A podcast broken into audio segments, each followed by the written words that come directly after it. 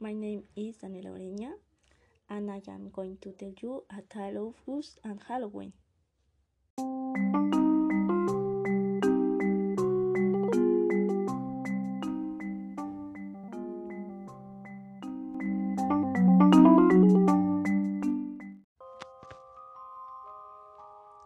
Some time ago, my family came to Puebla to rent a house.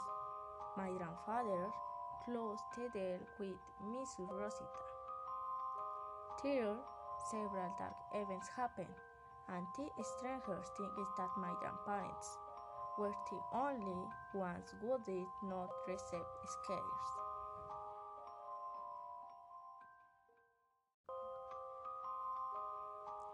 First, we'll tell a story of what happened in the house before we arrived. It was said that a couple lived with their two children. One day, the eldest son noticed some mosaics on the floor, and when he mopped it, he saw a tunnel in which he saw the devil and a man, Rosita's father.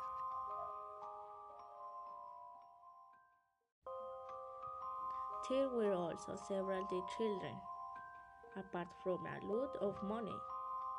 The Lord and the demon noticed the boy, so he ran away as fast as he could, without looking where he was going. When the younger brother arrived, they found him and killed him, thinking that he was the one who saw them.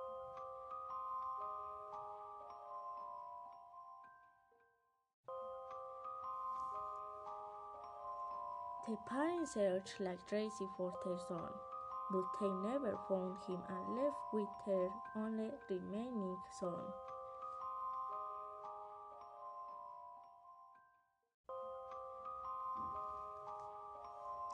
When we arrived, many things happened. Like some friends of my grandfather who saw a pool of blood on a bed in the rooms. My good father was drunk a chair to make him fall. But there was no one with him.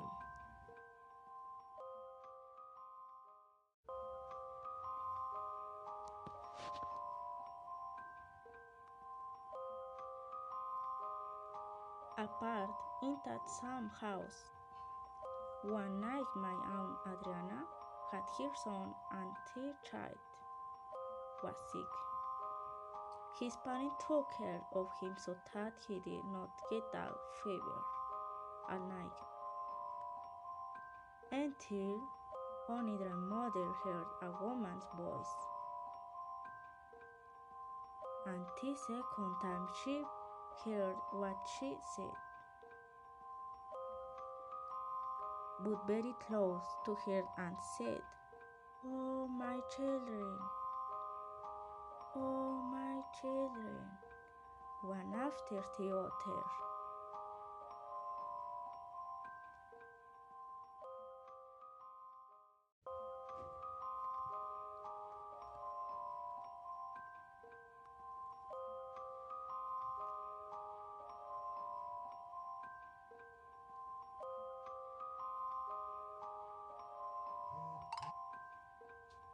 He started shaking and waking my grandfather to hear it. But nothing was heard anymore. They ran to see their grandson and they saw their dad carrying him and they were also scared.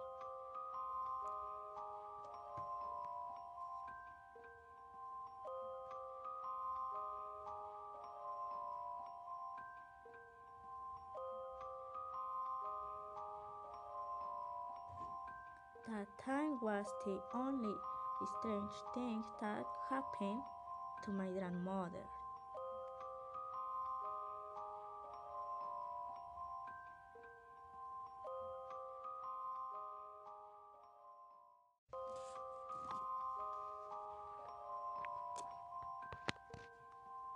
Many people in the neighborhood saw a man dressed in black and his hat, mistaking him for my grandfather.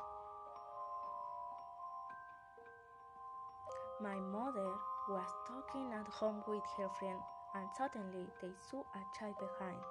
My mother with red eyes and dressed in overalls, a blue shirt, and also had a devilish smile. They ran towards my grandmother. It is said that it was the boy who was murdered in that house. My uncles, out curiosity, wanted to visit Rosita's library, in addition to her rare books, but suddenly at last last began to bounce down the stairs until the steps were finished and it broke into several pieces, splashing everywhere and Peter left and fled. My cousin and I also received a scare. It was one night and we were alone watching the Chucky movie. When my sister, the oldest of all, hit a knock at the door.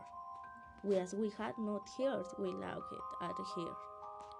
When suddenly there was another knock on the door, and it opened a little. Till we all panicked and nobody wanted to see. We all waited together in the room while my grandparents and aunts arrived. At that time, no one wanted to enter that house. We could not get out of there since we had nowhere to go. Until the day came to do it, and only what we went through were unforgettable scares the end.